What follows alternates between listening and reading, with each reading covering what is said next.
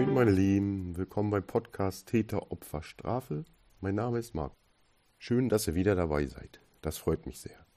Zum Anfang erstmal einen riesengroßen Dank an alle, die meinen Podcast da draußen hören. Wie ihr ja wisst, habe ich am 01.01.2021 gestartet und es werden immer mehr Zuhörer. Danke, danke, danke. Das war ja mal ein kurzer Prolog diesmal. Nun kommen wir zum Fall Nummer 5. Ich weiß, ich wollte Fälle nehmen, die ihr noch nicht so richtig kennt, beziehungsweise von denen ihr kaum was gehört habt oder Podcasts gibt. Nun aber das große Aber. Als ich anfing, Crime Podcast zu hören, war es, wenn ich mich erinnere, mein erster, den ich je gehört habe. Heute spreche ich über Friedrich Paul Honker. Ja, die meisten kennen diesen Namen gar nicht, aber wenn ich sage Fritz Honker, dann macht es vielleicht bei einigen Klick. Geboren wurde Fritz Honka am 31. Juli 1935 in Leipzig. Seine Mutter Elsa war Reinigungskraft und sein Vater Fritz Honka Senior war Zimmermann. Seine Mutter war mit den neun Kindern überfordert und sein Vater hatte ihn mit fünf Jahren fast zu Tode geprügelt. Ergo, wir können davon ausgehen, dass seine Kindheit auch mit der unsozialen Entwicklung von Honka zu tun hatte. Honkas Vater soll in einem Konzentrationslager gewesen sein. Er verstarb 1946 aufgrund seiner starken Alkoholsucht. Auch Fritz Honka wird später dem Alkohol verfallen. Laut eigener Aussage von Fritz Honka nach seiner Verhaftung sagt er, dass auch er im Jugend-KZ gewesen sein soll. Nachdem die Konzentrationslager von den Russen befreit wurden, kam Fritz Honka in mehrere Leipziger Kinderheimen unter. Anfang der 1950er Jahren begann er eine Lehre als Maurer, doch aufgrund einer Allergie brach er die Ausbildung ab. 1951 floh Fritz Honka nach Westdeutschland in die Lüneburger Heide. Er verdiente sein Geld als Hilfsarbeiter auf Bauernhöfen, zum Beispiel in den Dorf Brockhöfe. Im Dorf ging er eine Affäre mit einer Margot ein. Sie gebar von ihm einen Sohn, den sie Heinrich nannten. Fritz Honka zahlte 3000 D-Mark Alimente und verließ darauf das Dorf. 1956 zog er nach Hamburg und arbeitete dort in einer Werft. Der nur 1,68 Meter große Fritz Honka hatte einen schweren Verkehrsunfall, sein Gesicht wurde zertrümmert. Die Folgen des Unfalls werden immer bei ihm zu sehen sein. Schiefes Gesicht, platte Nase und Sprachstörungen. Im Jahr 1957 heiratete er eine Inge, mit der er einen Sohn zeugte. Sie nannten ihn Fritz. Da sie sich häufig schlugen, wurde die Ehe 1960 geschieden. Aber wie das Sprichwort so heißt, Pack schlägt sich, Pack verträgt sich, Inge und Fritz heiraten ein zweites Mal. Als er sie drohte, sie umzubringen, flüchtete Inge, auch diese Ehe wurde dann 1967 wieder geschieden. Später nahm Honka eine Stelle als Nachtwächter in dem damaligen Shell-Neubau in der City Nord von Hamburg an. Fritz Honka zog in die Zeißstraße 74. Hier wird er später seine Opfer einladen und töten. Dadurch bekommt die Zeißstraße in der Nummer 74 eine traurige Berühmtheit in Hamburg. Fritz Honka lernte eine neue Frau kennen und sie zog bei ihm ein. Am 15. August 1972 bekamen die beiden Besuch von einer gemeinsamen Bekanntschaft. Fritz Honka bittet die Bekanntschaft, mit ihm und seiner Freundin Sex zu dritt zu haben.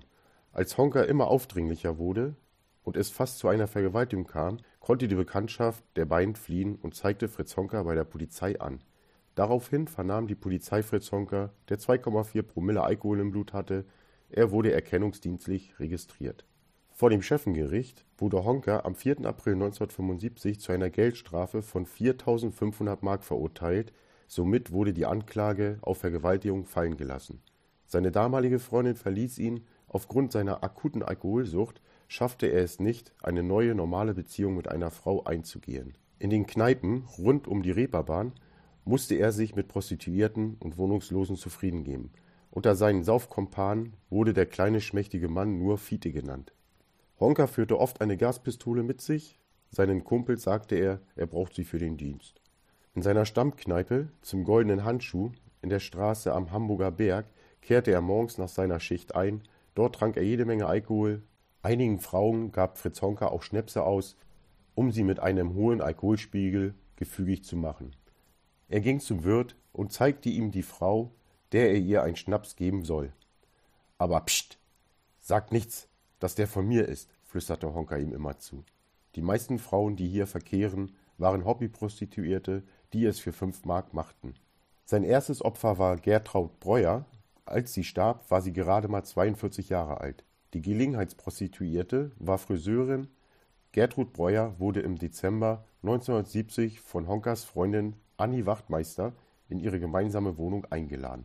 Ich habe mir mal überlegt, äh, ich werde euch mal jetzt äh, die Wohnung versuchen bildlich zu beschreiben.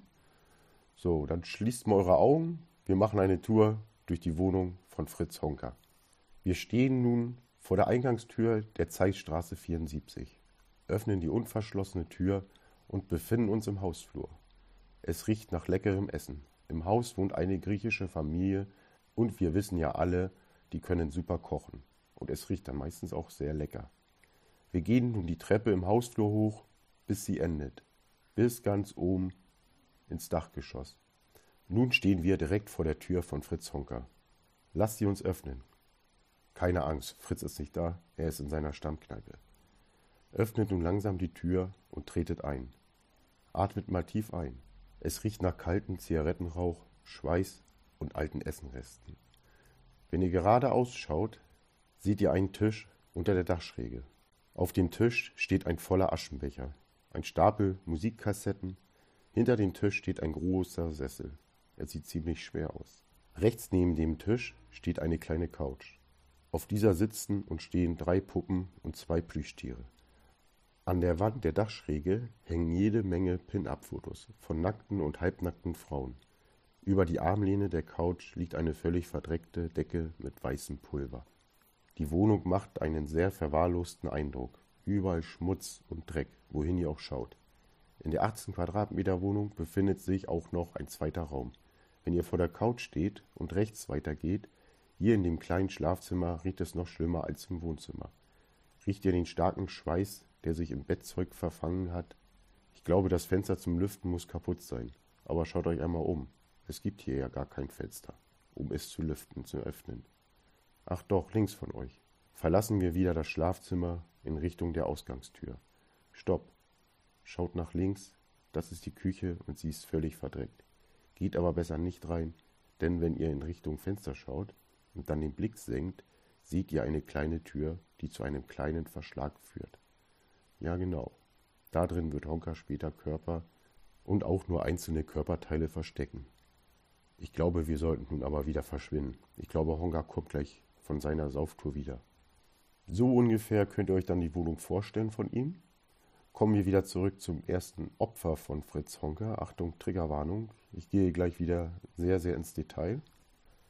Wir sind wieder an der Stelle, dass Gertrud Breuer mit ihm und seiner Freundin am Alkohol trinken in der Wohnung von Honker sind. Nachdem der Pegel schon fast am Limit war, forderte Honker Gertrud Breuer auf, Sex zu dritt zu haben, mit ihm und seiner Freundin. Sie weigerte sich, obwohl sie vorher zu dritt reichlich Alkohol getrunken haben, um sie gefügig zu machen. Honkers Alkoholspiegel wird später von Sachverständigen auf um die vier Promille geschätzt. Er rastete aus, vergewaltigt Breuer und erdrosselt sie mit einer Gardine.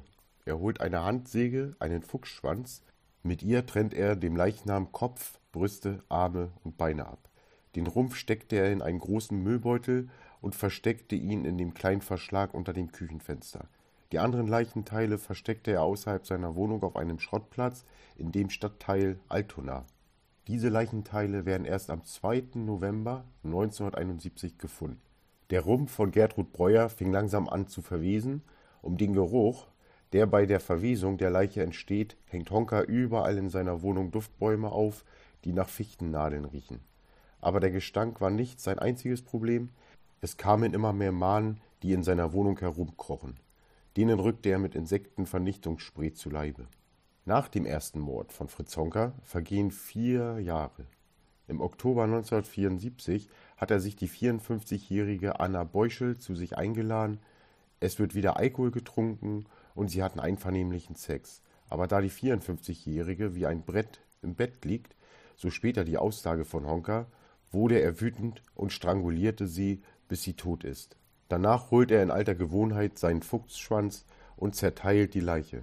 Aber diesmal versteckt er alle Leichenteile in seiner Wohnung, dort wo auch schon seit vier Jahren der Rumpf von Gertrud Breuer liegt. Was das für ein Gestank sein muss, das kann man sich gar nicht vorstellen. Dezember 1974. Bei einem Saufgelage im Goldenen Handschuh trifft Honka auf die 58-jährige Frieda Rublik. Er bietet ihr 200 D-Mark für Liebesdienste an, sie gehen gemeinsam in die Wohnung von Fritz Honka. Er bezahlt sie und haben anschließend einvernehmlichen Sex. Später fällt Honka auf, dass die Prostituierte ihm 200 D-Mark gestohlen hat, obwohl er ihr schon die abgemachte Summe gezahlt hat. Honka rastete aus und ermordete Frieda Rublik. Diesmal machte er sich gar nicht die Mühe, ihre Leiche zu zerstückeln. So wie die anderen Opfer von Honka versteckt er die tote Frieda Rublik in seinem Verschlag in der Wohnung. So, dann wollen wir mal zusammenzählen. Erstens, er hat den Rumpf von Gertrud Breuer in den Verschlag abgelegt, dann noch die zerstückelte Leiche von Anna Beuschel und nun noch den toten Körper von Frieda Rublich.